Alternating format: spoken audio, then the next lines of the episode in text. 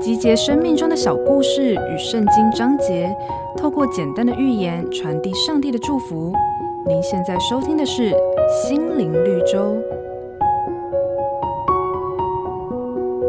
一九六四年，罗本岛监狱来了一位新犯人，囚服上面写着“第四百六十六号”。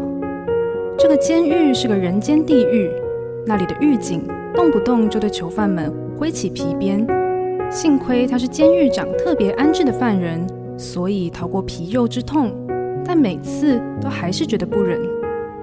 有一次，四百六十六号大胆向监狱长提出开辟菜园的想法，想不到监狱竟然提供番茄、辣椒等种子。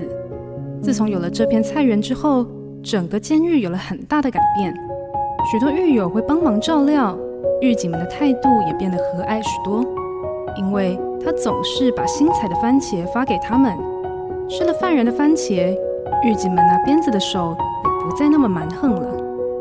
这位第四百六十六号囚犯整整种了十八年的菜园，而他正是南非黑人总统曼德拉。改变人心要用爱耕耘心田，如同耶稣的爱不断对我们的心撒种浇灌，直到有一天长出甜美的果实。成为改变世代的祝福。本节目由好家庭联播网、台北 Bravo FM 九一点三、台中古典音乐台 FM 九七点七制作播出。瑞源银楼与您共享丰富心灵的全员之旅。